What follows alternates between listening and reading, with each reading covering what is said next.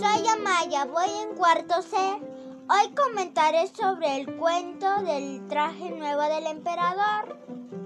El traje nuevo del emperador es un cuento clásico muy popular. Cuenta la historia de un emperador que fue estafado al comprar unas telas, pero nadie se atrevía a decirle la verdad hasta que al fin un niño consiguió que abriera los ojos. ¿Qué te pareció el cuento? Deshonesto porque le hicieron creer que tenía un traje puesto al emperador. ¿Por qué actuó de esta manera el emperador? Para que no pensaran que fuera un tonto y que no fuera digno de ese honor. Moraleja, no debemos creer que algo es verdad solo porque muchos lo dicen. Se trata de ser valientes y honestos. Gracias por su atención.